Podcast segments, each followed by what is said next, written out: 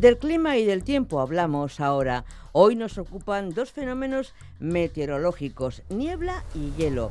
Pello Oria los conoce muy bien. Él es el delegado de la AEMET en Navarra. Egunon, Pello. Egunon, ¿qué tal? ¿Qué es la niebla y por qué se produce? Bueno, la, niebla no deja de ser una nube más con la particularidad de que está, está pegada a la superficie de la Tierra y el proceso de formación, pues la verdad es que es el mismo, ¿no? Que las nubes que vemos habitualmente en, en el cielo eh, son gotitas de agua de tamaño milimétrico que se forman sobre todo porque, bueno, se produce la condensación, ¿no? Cuando hay humedad o vapor de agua en la atmósfera y baja la temperatura, pues ese vapor de agua pasa a estar en, en estado líquido o en estado sólido. Eso hace que al atravesar la luz eh, por una nube, o en este caso al llegar hasta, hasta la Tierra, pues esas gotitas de agua producen que, bueno, e, esa luz se rompa. Eh, nosotros decimos técnicamente que se, se difracta la luz y, y, lo que ocurre es que, que bueno, eh, aparece, ¿no? Ese, ese color blanco característico de las nubes o en este caso también de, la niebla, que como empezaba diciendo, pues no deja de ser una nube que está pegada a la Tierra. Vamos, una nube como las que vemos en el cielo, exactamente igual.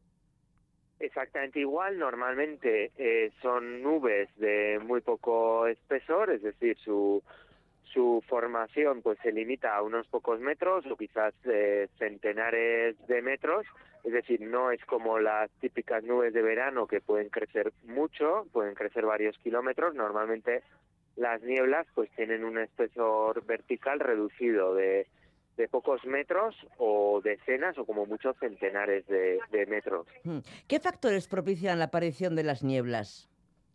Bueno, pues eh, se necesita en primer lugar que haya humedad, es decir, que haya vapor de agua. El vapor de agua está siempre contenido en el aire.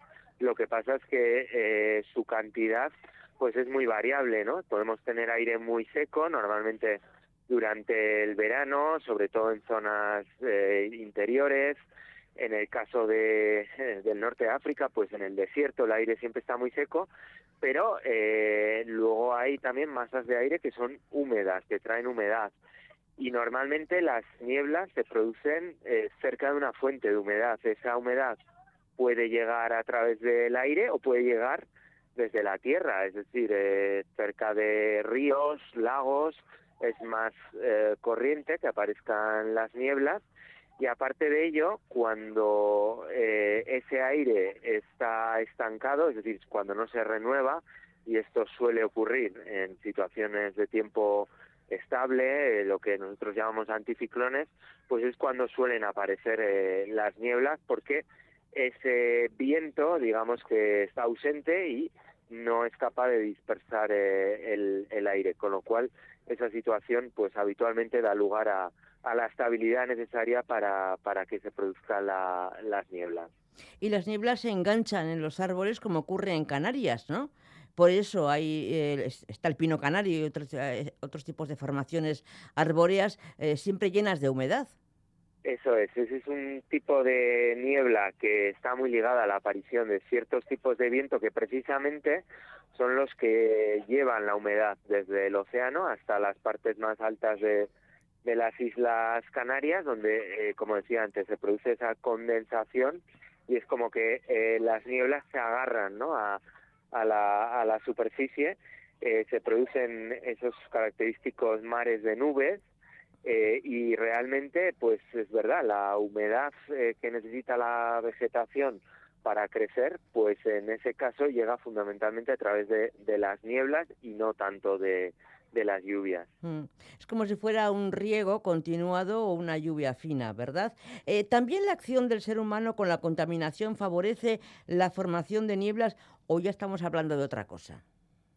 No, no, esto es, es así, o sea, como decía antes, se necesita normalmente estabilidad, se necesita humedad y un tercer factor sería, eh, bueno, lo que conocemos como núcleos de condensación, que bueno, son partículas muy pequeñas que eh, son las que realmente se necesita para que ese, ese vapor de agua pasa, pase a estar en, en forma líquida o, o sólida. Esos núcleos de condensación son milimétricos, Eh, y hay dos orígenes. Uno de ellos, eh, digamos, natural, como pueden ser las partículas de sal en los océanos, las cenizas eh, también, pero cerca ¿no? de bueno zonas industriales, zonas donde puede existir contaminación, pues es paradójico, pero esas pequeñas partículas también pueden servir de núcleos de condensación y favorecer las nieblas. Esto ocurre, ocurre, por ejemplo, en zonas de Euskadi y Navarra,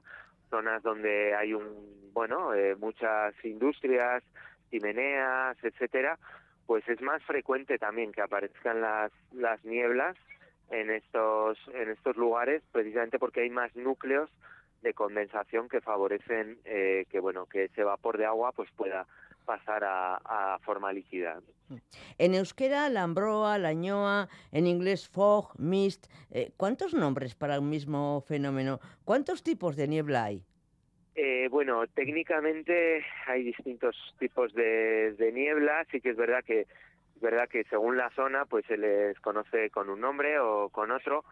Pero normalmente nosotros, los físicos, los meteorólogos, asociamos las nieblas al proceso de, de, formación, que si bien no deja de ser siempre el mismo, y que comentábamos antes, pues sí que digamos que hay distintas nieblas en función de, del proceso de, formación. Eh, tenemos nieblas de irradiación, que son las que suelen ocurrir en, en invierno, eh, sobre todo cuando bajan las temperaturas y en presencia eh, de tiempo anticiclónico, lo que comentaba antes, cuando el aire se estanca, eh, sobre todo en zonas de interior, aquí en Navarra pues es muy frecuente que aparezcan ese tipo de nieblas en la ribera o en la cuenca de Pamplona, en el caso de Euskadi, sobre todo en la llanada alavesa, y siempre se debe pues eso, a ese enfriamiento del aire en las noches más largas del invierno pero luego hay otro tipo de, nieblas, las nieblas de evaporación, por ejemplo, que suelen ocurrir pues cerca de mares, cerca de lagos, y es cuando una masa de aire cálida atraviesa una superficie que está más fría. Eso normalmente lo que genera, eh, bueno, es una situación muy estable y nieblas de muy poquito espesor, muchas veces eh, solo son metros o como mucho eh, 10, 20, 30 metros y siempre ocurren eso, en las cercanías de una fuente de humedad muy, muy característica. Tendríamos las nieblas orográficas, por otro lado, ligadas al relieve, y un caso ya lo hemos citado, se producen en las Islas Canarias, y tendríamos un último tipo de nieblas que se llaman nieblas de advección, y es cuando, lo contrario a las de evaporación, cuando una masa de aire muy fría atraviesa una superficie que está más caliente por debajo. Eso hace que la humedad de la masa de aire aumente y finalmente acaba produciéndose ese tipo de, niebla. Mm. ¿Cuándo hablamos de niebla, persistente? ¿Cuando la niebla eh, se engancha en los, en los valles de los ríos, que forman los ríos, quiero decir? Sí, para nosotros que es un fenómeno sobre el que tenemos que hacer predicciones y alertar, pues sí que es verdad que nos preocupan dos cosas en relación a las nieblas. Primero, que sean persistentes, es decir, que puedan durar no ya una o dos horas o pocas horas, sino que incluso puedan persistir a lo largo de varios días seguidos. Esto no es tampoco muy habitual, pero de vez en cuando ocurre, especialmente en el caso de la península ibérica, pues en las grandes cuencas de, los ríos, ¿no? Eh, el Valle del Ebro es un es un claro ejemplo, también ocurre en, el Valle del Duero, en Castilla, eh, y no tanto en, zonas más cercanas a, las costas, precisamente porque los vientos son más frecuentes y, barren un poco ¿no? esas, esas nieblas. El otro punto que es crítico para las nieblas es la visibilidad, porque hay veces que, bueno, las nieblas, digamos que se puede ver eh, a lo largo de cientos de metros, pero hay otras veces que son tan cerradas que prácticamente a 10, 20 metros no se ve nada, ¿no? Y eso puede, puede suponer un peligro, puede suponer accidentes, etcétera, ¿no? Así que, bueno, una niebla persistente sería aquella que dura eh, a lo largo de, varios días seguidos. ¿no? Estamos hablando con Peyo Oria, que es delegado de la AEMET en Navarra, y seguimos hablando de nieblas y dentro de un momento de hielo. Eh, ¿Mañanas de niebla, tardes de paseo, Pello? Bueno, muchas veces se cumple efectivamente con esas nieblas de irradiación que comentaba antes, que bueno, están muy ligadas al frío nocturno, que muchas veces se repiten durante varios días seguidos, se repite el mismo patrón, es decir, por la mañana con cuando hace frío, incluso la temperatura baja por debajo de, de cero grados, pues se produce la condensación, la niebla, pero rápidamente levanta, ¿no? Sobre todo cuando eh, brilla el sol por encima, eso hace que se caliente la masa de aire y normalmente pues suele quedar un, un día pues soleado, agradable y yo creo que de ahí viene un poco, ¿no? Ese, ese dicho refrán, ¿no? Sí. ¿Qué relación tiene la niebla con el hielo? Bueno, a ver, hay nieblas que llamamos engelantes, que quiere decir que eh, la condensación eh, se produce de, con el paso del vapor de agua, a, en este caso no a líquidos, sino a, a fase sólida, ¿no? Y eh, bueno, pues eh, en vez de tener pequeñas gotitas de agua, eh, lo que tenemos son pequeños cristales de, de hielo, ¿no? De ahí que, bueno, a, a, la niebla le pongamos un apellido, ¿no? El apellido de engelante, que significa simplemente que eh, esa, esa niebla eh, se produce por debajo de, de cero grados. ¿Y la cencellada? Y la cencellada es algo muy similar, pero eh, esa, digamos que la presencia de, de hielo se produce eh, sobre superficies o sobre objetos que hay en el, en el terreno. Es muy habitual aquí en la zona de montaña, de alta montaña, en Navarra, cuando tenemos una masa de aire de, que llega desde el norte, es habitual que el, el vapor de agua se vaya depositando sobre los objetos y al final se produce pues un depósito de, eh, de kilos y kilos de, de, hielo, pero está ligado al, en este caso al viento y más que al viento a la capacidad del viento de transportar grandes cantidades de, de vapor de agua. ¿El agua se convierte en hielo siempre a la misma temperatura o depende? No, depende, depende, depende primero de que tengamos esos núcleos de condensación de los que hablábamos antes y eh, podemos tener de hecho eh, agua en, en, estado líquido en pequeñas gotitas que las llamamos subfundidas porque pueden incluso permanecer en ese estado líquido a 20 30 grados bajo cero.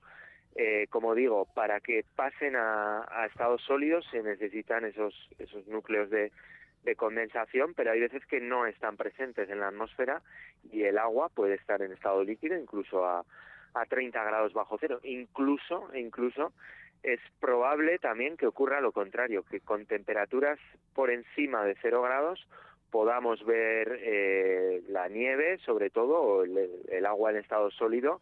Esto puede ocurrir, por ejemplo, si se produce un chubasco de nieve muy intenso, eh, que en realidad, bueno, la temperatura puede estar varios grados por encima de cero en la superficie, pero como eh, digamos que ese chubasco es muy intenso, esa nieve o ese grano de hielo que se ha formado en la nube, pues puede llegar hasta, hasta la superficie, eh, eso sí, inmediatamente en principio se, se fundiría, se derretiría y pasaría a estar en, en estado líquido. ¿Cuántos tipos de hielo hay, Pello? Bueno, pues uh, aquí habría que hacer una diferenciación, ¿no? Eh, si hablamos de el hielo en la atmósfera o si hablamos del hielo en el suelo, en la superficie terrestre. Si hablamos del hielo en la atmósfera, como decía antes, eh, ese hielo, eh, bueno, se forma en, en, en eh, su forma es en cristalitos, en pequeñas partículas de hielo, y ahí se identifican decenas y decenas de, de estructuras geométricas, de, de formas, que a veces, pues bueno, parecen más eh, columnas, a veces son más aplanadas, eh, son en cualquier caso cristales milimétricos, es decir, el, el hielo en la atmósfera tiene una, una enorme variedad eh, de, de formas. Si hablamos de la superficie, pues bueno, identificamos distintos tipos de hielo. Puede haber hielo negro, hielo azul, hielo seco, un poco cada tipo pues tiene sus, sus características. El hielo, el hielo negro es el que más temen los conductores. Eso es, el hielo negro no deja de ser una fina película de, bueno, de hielo vidrioso, muy transparente, pero que, eh, bueno, según las condiciones, pues puede llegar a, formar un depósito en, en, la superficie. Cuando esto ocurre en la carretera, efectivamente, como, como dices, pues puede suponer un, gran peligro para, para el tráfico. Eh, afortunadamente no es muy habitual que esto que esto ocurra, pero sí que tenemos bueno constancia de que se han producido accidentes de tráfico, grandes accidentes en, en cadena, precisamente porque ha aparecido ¿no? el, el hielo negro. ¿Y el hielo azul? El hielo azul es un poquito más, más complejo y ocurre eh, cuando la nieve eh, se deposita sobre, sobre los glaciares. Eh, los glaciares, contrariamente a lo que se piensa, se están moviendo, se mueven muy despacio pero al moverse lo que hacen es transportar esa nieve que poco a poco se va compactando. Eh, esa nieve, digamos que atrapa eh, burbujas de aire que poco a poco se van liberando. Y cuando esto ocurre, el, el hielo pues adopta esa, ese color eh, azulado que en realidad tiene que ver con bueno cómo atraviesa la luz los distintos materiales en este caso estamos hablando de, del hielo pero es, eh, o sea, la característica esencial es que ese hielo o esa nieve comprimida va perdiendo el aire. Entonces, cuando esto ocurre, debido a un fenómeno de difracción de la óptica, pues eh, hace que ese hielo tome, ¿no? Ese, ese color más azulado. ¿Y el hielo seco? que era el tercero que nos has explicado. Y, el hielo seco en realidad, bueno, eh, es eh, CO2, dióxido de carbono, eh, por ejemplo, el, gas que tienen las bebidas carbonatadas, los refrescos gaseosos, que es lo que, bueno, sometiéndolo a una temperatura muy baja, pues llega a estar en estado sólido. en realidad, cuando ese hielo se derrite, no deja un depósito líquido porque no es agua, es, dióxido de carbono. Y bueno, pues en los últimos años este tipo de hielo se utiliza mucho en, la cocina, ¿no? En la para bueno, pues la presentación, ¿no? De, de platos, de degustación, etcétera. Pero lo importante es, saber que no es no es agua, eh, como el otro tipo. Hasta ahora hemos hablado de distintos tipos o formas de hielo. En este caso estamos hablando de dióxido de carbono. Ya, no es lo mismo. Una curiosidad que tengo, Pello, ¿por qué se nos pega la lengua en un cubito de hielo? Bueno, pues esto es debido a que el hielo, ¿no? Cuando se forma en una superficie, o en este caso, si estamos hablando de un cubito de, de hielo, eh, bueno, pues es debido a la, a la forma, ¿no? Que tienen en, en la superficie eh, cuando eh, no solo ocurre con los cubitos de hielo, puede ocurrir también, por ejemplo, con una superficie metálica que esté muy fría. Si intentamos eh, chuparla, pues automáticamente se nos se nos queda, ¿no? Pegada la, la, la lengua y es debido, pues, a esa fina película de hielo, ¿no? Que recubre el, el, el objeto eh, digamos que cuando le acercamos eh, nuestra lengua que está húmeda, esa humedad automáticamente eh, pasa a congelarse y por eso eh, sentimos ¿no? que se nos que se nos pega y cuidado con esto porque en algunos casos puede ser hasta hasta peligroso no con un cubito con un pequeño cubito de hielo pero como digo si acercamos la lengua a un objeto metálico que esté congelado eh, cuidado porque realmente esa fuerza de pegado puede ser puede ser realmente eh, pues considerable. No lo hagan en sus casas, por favor. Eh, ¿Podemos esperar hielo o niebla en la próxima semana en Euskal Herria? Pues de momento lo que nos dicen los modelos meteorológicos con los que trabajamos es que va a continuar un tiempo bastante suave sí que es probable que de cara a principios de la semana que viene bajen algo las temperaturas, pueda entrar algo de viento norte, pero aun con ello eh, estamos bastante lejos de tener una situación de heladas generalizadas.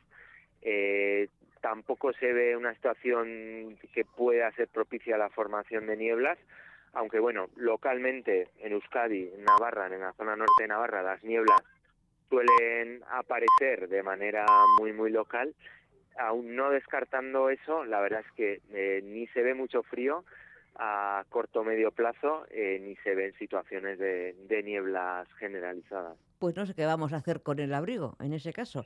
Pello Oria, delegado de la AEMET en Navarra, ¿cuánto hemos aprendido hoy? Eh, que tengas una feliz semana. Geroarte. Muy bien, igualmente, Geroarte.